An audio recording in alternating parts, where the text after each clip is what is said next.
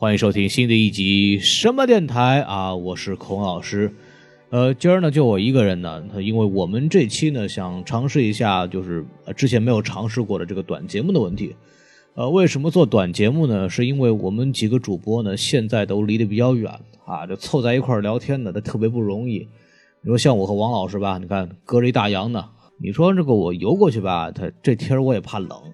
啊。当然了，真游过去呢，这国家也不让啊。所以这个短节目呢，他一个人也可以说，方便激动。还有一个原因呢，它有的电影啊，它它本身可聊的点呢，它不是特别多啊。你专门我请个三百多个人过来是吧？不老上算的啊。你算这盒饭钱多少条费？光大老师一个人就得二十杯海盐奶盖呢。毕竟人家活泼可爱、天真美丽、纯真，嗯，还有什么词儿啊？呃，是是。所以咱们这个闲言少叙啊，咱就开唠啊。啊，您说这废话就不老少了哈。所以说，咱们这个开篇第一期聊什么呢？哎，那就是咱们时下当红的一部合家欢电影，叫《帕丁顿熊二》。按照我们一般的惯例呢，先说说这个电影的评分啊，哎，这就了不得了，跟你说啊。首先，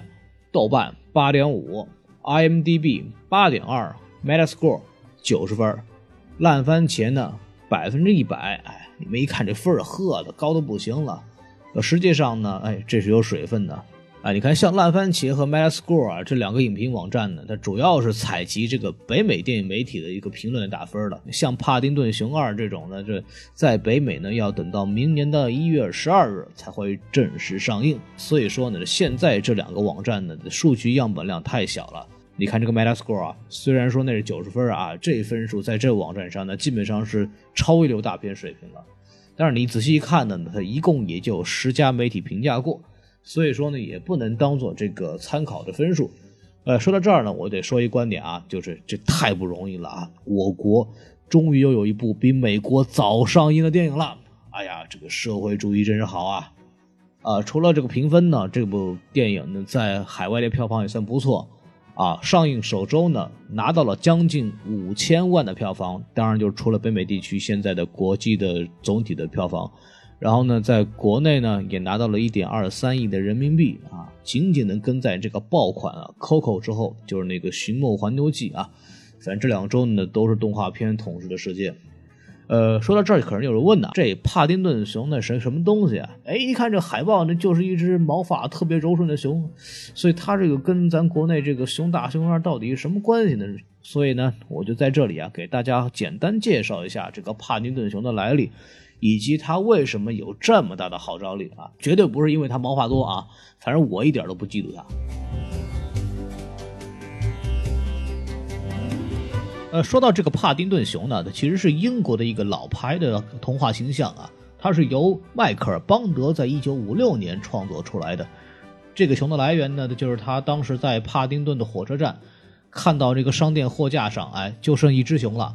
玩玩具熊啊，玩具熊啊，就觉得这哎倍儿可怜哎，然后就因此呢有灵感设计了这么一个可爱可怜的卡通形象。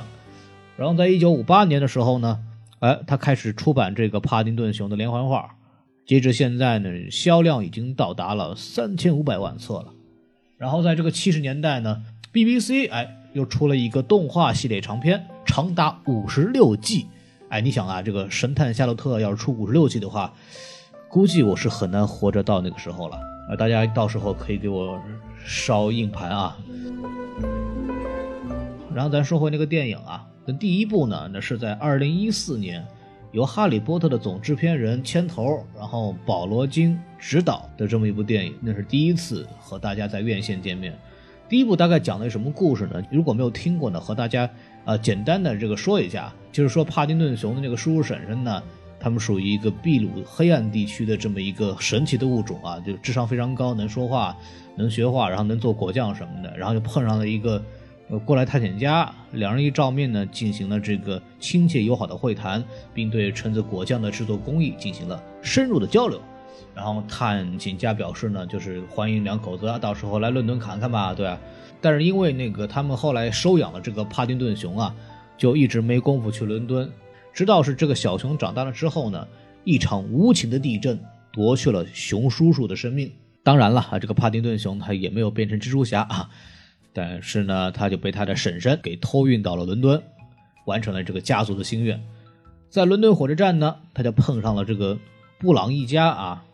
然后经过这个反派妮可基德曼演的这个探险家的女儿，因为想把他们变成标本，因为他老爸就退缩了嘛，对不对？就成功的让帕丁顿熊跟布朗一家就然后变成了一家人啊，这是一个关于这个外来人融入新集体、新家庭的这么一个比较暖心的故事。不过当时这个片子其实虽然说它是一个老牌的 IP 吧，但是也非常的曲折。成片的时候，因为这个英国的传统 IP 嘛，毕竟好莱坞这种大公司都不太买。后来呢，还是由一个法国公司叫 Studio Canal 接手了这个项目。结果这个片子啊，大概是五千五百万美元的成本。全球就收获了二点六亿的票房，然后成了二零一四年英国的票房收入最高的电影。然后在随后的二零一五年，呃，他获得了英国电影学院，就是我们一般说的 BAFTA，就是英国的奥斯卡提名啊，成为了十年以来第一部被提名的合家欢类型的影片啊，这个也相当厉害。最关键的什么呢？电影上映一周之后啊，这英国某品牌的橘子酱销量增长了百分之二十四，它这个橘子酱的配方啊，下载量也涨了快三倍了，可见这第一部的欢迎程度和它的社会影响力真是非常非常的高。说到这儿，就有人问了，说你孔老师吹了半天了，你自个儿怎么看这电影？他我我当然他他买票看，对不对啊？对我们支持正版啊。不过你别看我前头说他怎么怎么成功啊，我给他的分数其实确实不高啊。按照我们一贯的套路呢，我一我会给一个三点五颗星的评价吧。这分数长在哪儿呢？首先是第一颗星呢，必须得给他这个镜头和画风；然后第二颗呢，给我们这个软萌的这个帕丁顿小熊；然后第三颗呢，给我还仅存的一点童心；还有那零点五颗星呢，就纯粹为了致敬一下大老师。然后我们就就着刚刚说的来一点点说这个电影。首先，我给这个电影的评价，总体来说还是非常好。它是一部剧本非常工整的电影啊，完成度也非常高，演员的表现也完全在线。看完以后，你绝对会非常舒服，非常开心的，非常暖的这么一个感觉。但是呢，它确实非常的幼稚啊！我强烈建议不要带着脑子看。呃，如果这个影厅门口有储物柜什么的，可以先做个开罗，把脑子放进去啊，看完再出来取。为什么这么说呢？咱们一条条说。按照惯例，我们先说一下优点啊。就总结一下刚刚那个打分的这个原因。第一颗星我给的镜头画风啊，因为这个整个的画风，包括它的调色，它的这个镜头还是延续了第一部的这个可爱温暖的这种感觉。印象比较深的可能就是粉红色的囚服啊，在一个明亮的监狱食堂里边，一帮凶神恶煞的囚犯穿着粉红色的这个囚服，看的也是非常可爱。当时也可以说是爆笑全场了，弄得这个监狱真是完全的没有威胁性啊。然后这个电影比较讲究这个对称的构图，包括这个粉红色的颜色也其实非常像韦斯安德森的风格，就跟第一部也保持了一贯的这种特色。让我非常喜欢的那一幕就是那个立体书啊，它那个立体书打开以后，小熊和那个 Lucy 姑妈两个人在其中穿行的这么一个场景，真的非常非常美。据说负责这段动画以及整部电影小熊形象的公司叫 Frame Store，呃，它是做这个特效的。当时这部公司也是给《哈利波特与死亡圣器》里边比窦温故事集那个三兄弟传说的那个短片做的动画，这个动画拿了奖了。然后为了做这个立体书的动画呢，他们还专门请立体书的制作专家啊，把这个书给整个结构做出来。他们也是为了试图模拟真实的立体书的结构，也是花了很多很多功夫在做的。所以说这个场景非常的美，也是可以说他们工作的一个体现。然后还有一个我非常喜欢的，我相信也是很多人最喜欢的地方，就是这个帕丁顿小熊的形象。当然，熊之前的 IP 加成，它的人设当然也是非常的完美和萌的这么一个东西。然后，但是我觉得它第二部呢和第一部比，最大的进步其实也在这个熊的这个制作上面。首先，这个熊本身的形象其实也进行了一个也变也经过了一个更新。像 Frame Store 这个公司呢。把这个熊基本上从由内到外全换了个遍。首先，这个熊的毛发，这个整个引擎被重新设计过，就为了适应我们现在更新过的光线模拟系统。所以，这个帕丁顿熊在第二部里边，这个毛发是格外的鲜亮，格外的真实啊，比第一部看呢就感效果就更好了。第二呢，就是大家可能会注意到，这个熊比之前。要胖了一点点啊，可能是因为它适应人类生活以后就过得比较安逸了。又因为它这个胖了一点的尺寸呢，所以这个衣服和帽子几乎也是完全重做掉了。最后呢，还有这个大眼睛啊，这个眼睛呢也是从这个眼角膜到这个肌腱，每一层的这个肌肉都已经全部重新做过了。然后特别在眼皮和眼球之间呢，增加了一层这个湿润透明的角膜质感。这所以说这次这个小熊这个无助而可怜的眼神就变得更有杀伤力了啊！这个卖萌起来就更加可怕。哎，说到这儿啊，我就要跟大家说一个思维实验了。如果这个熊真的像他们说的一样，从里到外连毛发带眼睛全部换过一遍了，那他还是原来那个帕丁顿熊吗？请大家回听我们《银翼杀手》的这个前瞻节目，然后再过来下面回答。当然，除了小熊本身的这个塑造之外啊，比起第一部帕丁顿熊的这个活动场景和人的互动啊，明显就更多更复杂了。你看，像第二部就除了这个布朗一家之外，又增加了附近社社区的邻居，包括那个囚犯，哎，尤其是这个和铁拳对峙那场戏啊，就是他们挤番茄酱啊，用面包打头啊。C 三明治啊，这些其实都是比第一部用到了更复杂的这种 CG 人物和演员的互动表演。所以说，这个特效团队也是为此做了很多工作，比方做了各种参照事物的模型，告诉演员这个水平线在哪里呀？你说话该往哪儿看？该往哪儿走什么的。包括第二部，除了布朗家之外，又增加了比方说监狱啊，或者是那些擦窗的那些窗台啊，那些其他的。背景和场景设置，所以说从整个制作和拍摄来讲呢，比第一部呢更加的复杂和困难。值得一提的就是在帕丁顿熊融入监狱以后，有一段过渡镜头，就是他们把这个厨房做了各种各种各样的糕点，然后那个糕点就一个个就变出来，这是用了大量的，这是用了大量的这个重复的固定镜头啊，这也是非常韦斯安德森的这么一个用法。当时有足足拍了九个月。所以说，从这个制作来讲呢，说这个第二部比第一部啊，可以说是有一个非常大的突破了。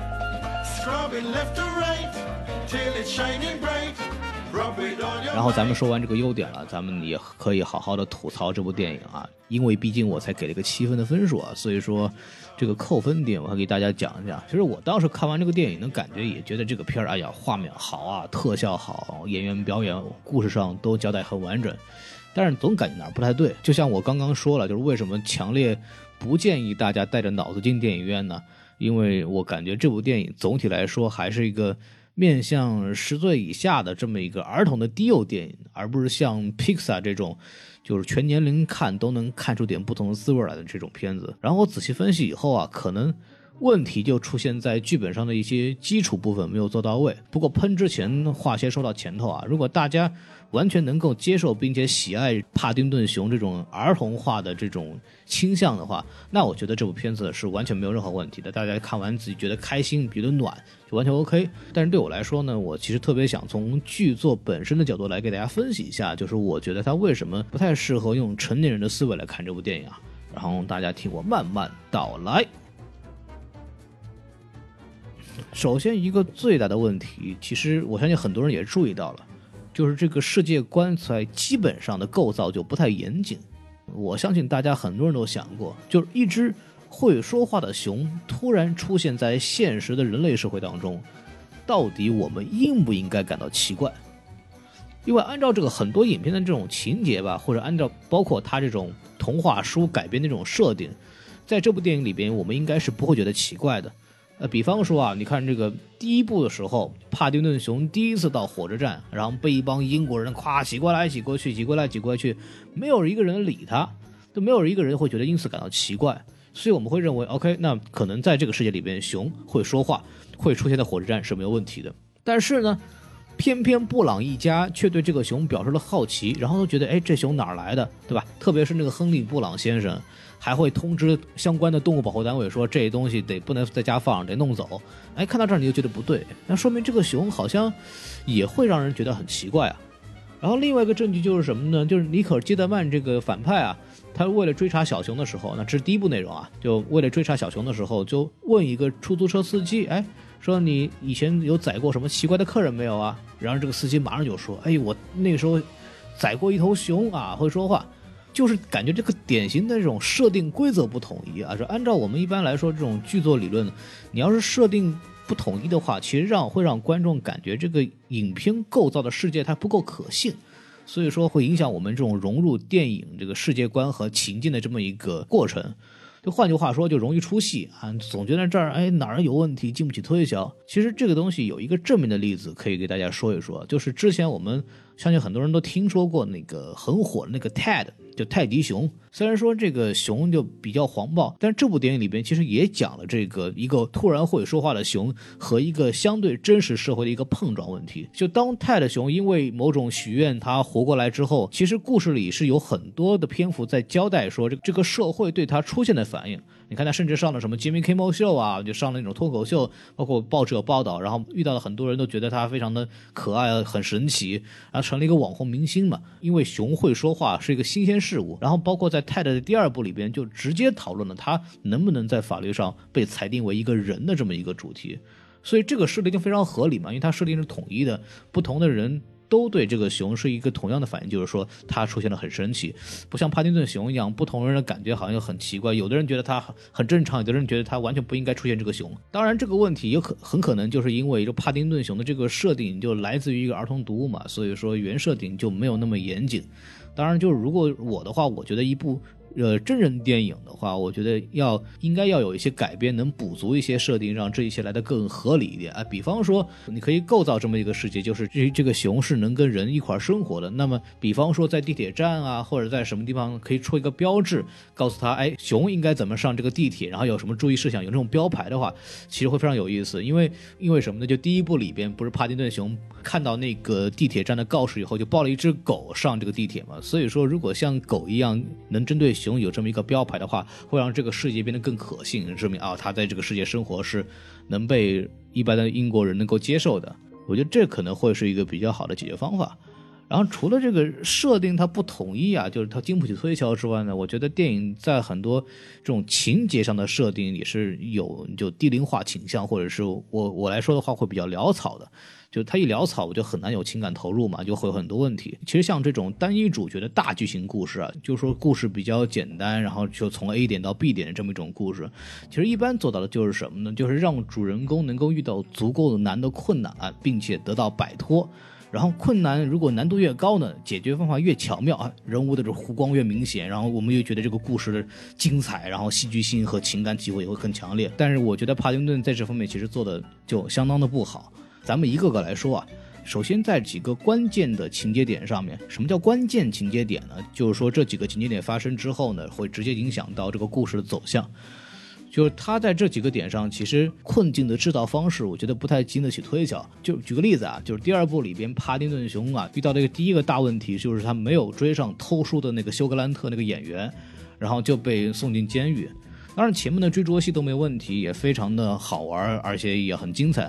但是到了最后快追上的时候啊，这这设计竟然是让休格兰特直接用魔术消失了。对，虽然说他也提到那个后面剧情里，就是说这个演员是祖上也是个魔术师，叫有一个传手，对吧？但是这种逼到剧情死角然后，直接凭空消失了，在这种电影里边。感觉就是在这个世界里边显得太方便，也太超现实了。就我当时感觉看的时候，就是有一种被骗的感觉，就是就是你追到这儿，我还以为你会有一个比较巧妙的方法会逃走，结果你就啪一下变没了。你要是要一开始你能够凭空消失，您何必跑那么久呢？对不对？所以感觉就像是编剧编到这儿，他实在没招了，为了让帕丁顿被抓，他也只能这么干，有一种强行制造困境的这种感感觉。所以这种后果就会让我们感觉这种情节推进的很勉强啊，就非常的硬。主角的失败是坏人突然开挂，就显得这个主角就没有任何的成长和变化，就很觉得很无聊啊，就不会让我们对这个主角的失败有一种惋惜的感觉，就感觉啊，就就就是个意外嘛，对吧？然后除了这个制造困境的方法草率，它其实困境本身也经常的不够困难。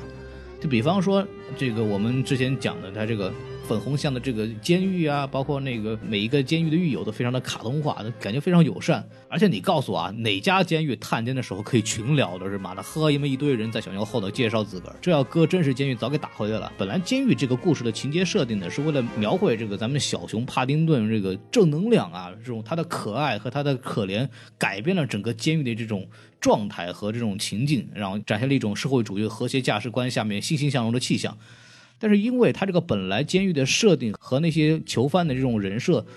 不够的阴郁和沉重，就是他的困难不够的大，所以就算你觉得这个帕丁顿改变了整个监狱的这种气象，也觉得这个熊的亲和力也没有任何的力量和说服力，就觉得你太容易了，你就完全不觉得你牛逼。对吧？然后另一个问题就是个反派啊，大家都知道，如果要让这个正派显得非常的厉害，你反派一定要强。很多人看过这个诺兰的《黑暗骑士》就有这个感觉，对不对？蝙蝠侠就是因为小丑这个东西显得非常非常牛逼。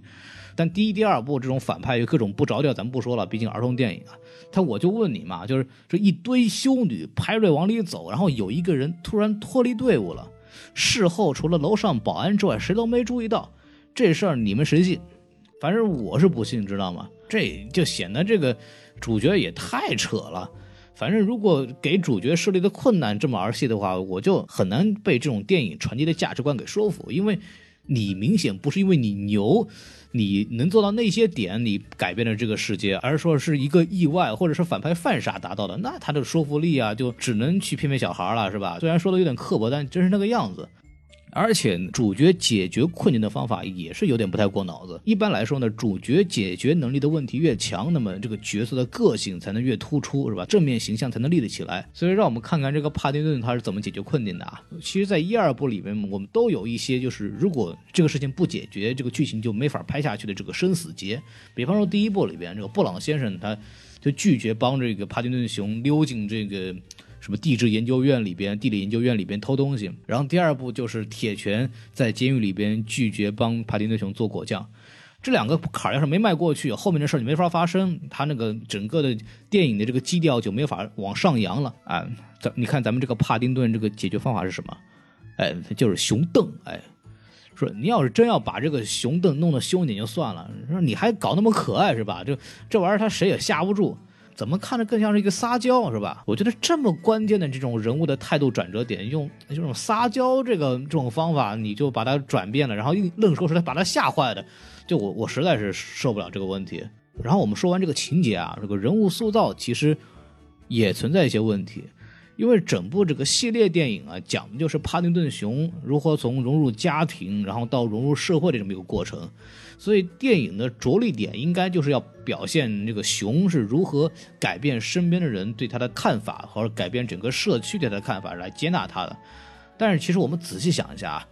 他其实没有真正的改变任何一个人的态度，几乎啊。咱第一部、第二部两个反派从头到尾都没有喜欢过这个熊，所以他的反派没有因为他的正能量得到任何形式的改变或者变好。然后包括那个就是这个所谓我们在剧里面的小反派，就是那个社区那个城管咖喱大爷 Miss Curry，第一部他就很讨厌这个熊，跟着尼可尔基德曼一起来这个帮助偷这个熊。结果第二部呢，他还是很讨厌这个熊，完全没有意义的讨厌，就是他在里边几乎是没有任何的。作用的，除了最后那一下成为一个炮灰被人碾过去之外，所以说我就很奇怪，他帕丁顿熊是一个非常可爱的形象，然后他非常正能量，为什么为什么没有一个人就是从完全负面到完全正面的这么一个观念的转变呢？还有这个和熊互动最多的布朗一家，从他们两个孩子，然后布朗夫人，包括那个伯德太太，几乎从头到尾，从第一部开始到第二部结束，都是站在帕丁顿那边的。这些人可以这么说，就是他没有人物弧光的，几乎是没有啊。然后那些街坊，其实在第二部开头的时候，也只是说啊，帕丁顿来了之后，邻居们的反应就好的反应。然后至于帕丁顿怎么让那些人。变得更好的，除了其中有一个擦玻璃造成一些人相见，包括把那个窗户打亮，让人更兴趣更好之外，其实没有进行非常好的描写，就是他如何跟那些邻居让他们变得更加喜欢他的这种描写的不够，让人觉得他的正能量和他的感染力就很缺乏说服力。所以说最后那个第二部的剧情高潮，一堆人就是支持布朗一家，是让就说哎帕丁顿看到了我们最好的一面，然后怎么怎么着的。就我看了就很尴尬，因为感觉其实他的描绘根本不够，情绪上就完全没有到哪儿，所以说看着就非常的奇怪，完全就没有燃起来，你知道吗？但是这个问题其实也是可以解决的，就是如果就我在想的是，如果能够增加熊和每个人的这个情感互动啊，会更好一点。举个例子啊，就是九八年有一个我们大家都知道一个电影叫《精灵鼠小弟》，其实故事结构和情感的变化跟这个帕丁顿熊几乎是一样的。其实这个精灵鼠小弟的故事就是很专注的描写小老鼠斯图尔特和这个小男孩的这个情感互动。所以说，这个当这个小老鼠因为做了一系列事情，被他的哥哥、被他的家人所认可、幸福，这个是非常让人会感动的。因为里边前面有大量的铺垫和描写，他一步步怎么去改变他的哥哥的对他的这么一个态度的。但是这个帕丁顿熊和布朗家的小孩那个互动，基本上是通过旁白和过渡镜头带过的，其实没有一个真正的说他们那个互动。然后唯一可能说改变了他姐姐一开始的态度呢，是因为他让那个那个小女孩喜欢的男孩跟他说话了。但这个也跟帕丁顿熊本来的形象正能量没有关系，只是另外一个巧合事件而已。包括这个整个系列相对来说态度转变最大的这个布朗先生，其实他。真正促使他改变的原因，除了这个我们刚刚说的这个熊凳啊之外，还有就是帕丁顿在他面前说：“哎呀，我成天没有家，我也想有个家，你们可怜可怜我吧。”所以这个就跟帕丁顿本身的这种啊那种所谓他的正向的这个力量就没什么关系，所以说就很难让我我们有一种感觉，就是说帕丁顿熊因为他自己的温暖和能量改变了所有人，然后。更好的融入这个社会，这种核心的说法呢，其实在情节上没有得到很有力的支持。不过大家就是听到这儿，可以先别着急喷啊，回喷啊，因为我还是要说一点的。其实，其实以上说几点呢，编剧上在一定程度上其实是能看到一点努力的。我觉得问题呢，主要还是针对成年观众来讲呢，力度明显是不够的啊。如果我们就是丢掉这个理智，如果以一种儿童作品的角度来看的话。那都不会是一个很大的问题，所以说刚刚那段话呢，与其说是批评大家，还是把我的话就当做就是判断一部电影是不是给成年人看的这么一个诊断标准吧。毕竟现在的社会嘛，说九零后老称自己是宝宝这种事儿也不少哈。然后节目的最后给大家说一说这个彩蛋的问题。首先就是大家我们看到特别喜欢的那个立体书转场那部分，那除了。Lucy 婶婶和帕丁顿剩下的布景全是剪纸啊，这个其实是有一个致敬的，就是我们刚刚讲的这个 BBC 在七十年代出的那个动画片，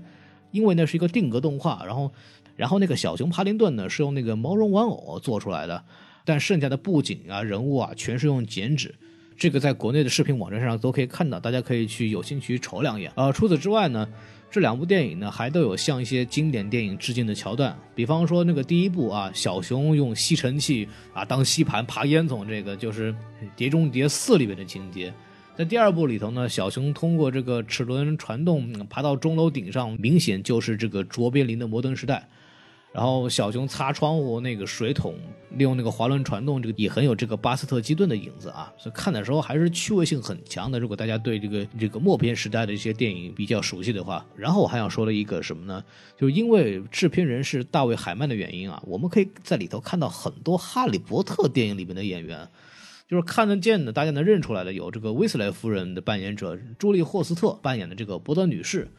然后，风眼汉穆迪啊，布莱登格里森扮演的这个铁拳啊，就是那个大胖的老头还有这个斯拉格霍恩教授的扮演者啊，《混血王子》里边的那个魔药学教授，那个人叫吉姆布劳德本特啊，他就饰演的是那个古董店的老板。所以这些我相信哈迷一定能一眼看得出来。但是除此之外呢，帕丁顿的这个长辈啊，熊叔叔帕斯图佐和熊婶儿 Lucy。也分别是由迈克尔·冈本和艾美达·斯丹顿配音的，也就是《哈利波特》第二部往后那个邓布利多教授以及我们的乌姆里奇。所以说这部电影呢，它也算是哈利波特这个教授家长群魔法加持过了。哎，那这么一看，休格兰特会魔法也没什么好奇怪的哈。反正这部电影大概也就这样啊，抱着童心看呢，还是会有非常好的观影体验，尤其是推荐家长带着孩子来看。然后我相信孩子看完以后可能会变得更温暖，然后也知道与人为善会是会带来一个好的结果的。反正这种电影呢，如果孩子在电影院反应很激动呢，我是不会介意的，因为这毕竟就是给宝宝看的电影，对不对？那好了，那本期短节目到此结束。呃，虽然也也不太短，如果大家还喜欢呢，我们可能会挑一些电影推出这样的节目。然后，然后如果大家不喜欢我的话呢，我也可以换其他的主播来做啊。然后大家如果有什么意见呢，欢迎在我们的节目底下留言，关注我们的微信公众号 S M F M 二零一六，啊娘娘啊零六，啊这是宋元浩啊，还有我们的这个官方微博什么 FM，也别忘了加我们的机器人啊，可以进入我们的微信粉丝群和我们一块聊电影。那这样的话，我们就下期再见了啊！对了。这个电影呢，其实本来我们想录两个人的长节目的，但是因为某些原因呢，就变成我一个人聊。这个呢，就请大家听完我们片尾曲之后的彩蛋呢，就明白了。好，就这样，拜拜。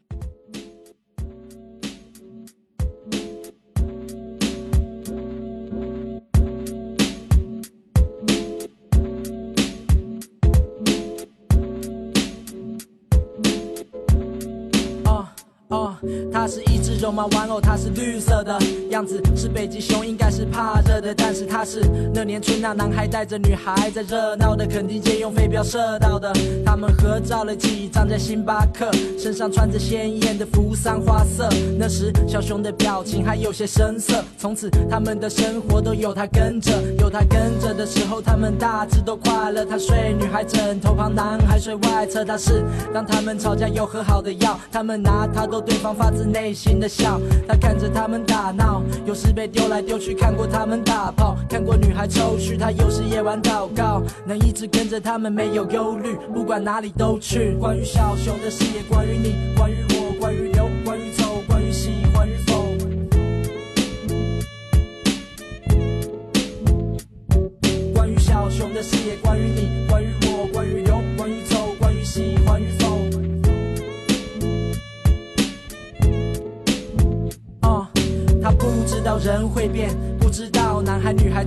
什么沉默。他不知道为什么枕头会湿掉，为什么施暴分开是迟早。但他不知道是哪里出了问题，改变他们。他以为他可以，他想问的得体，想懂一些哲理，但没来得及就被放进鞋盒里。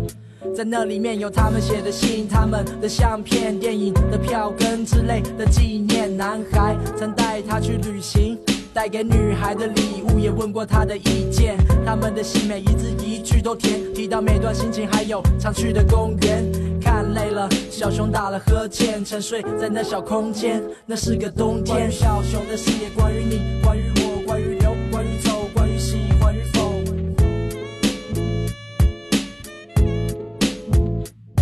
关于小熊的事业，关于你，关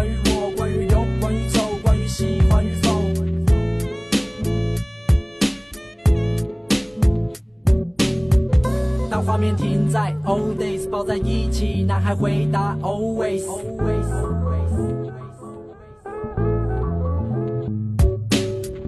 当画面停在 old days，抱在一起，男孩回答 always。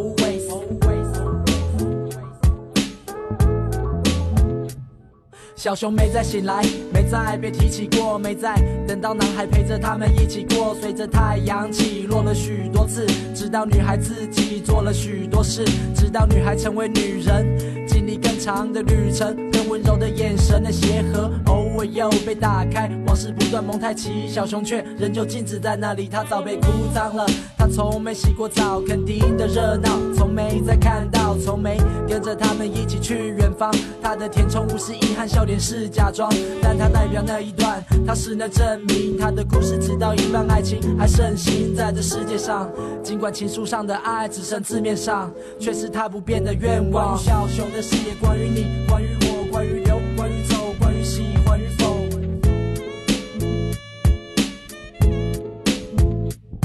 关于小熊的事业，关于你，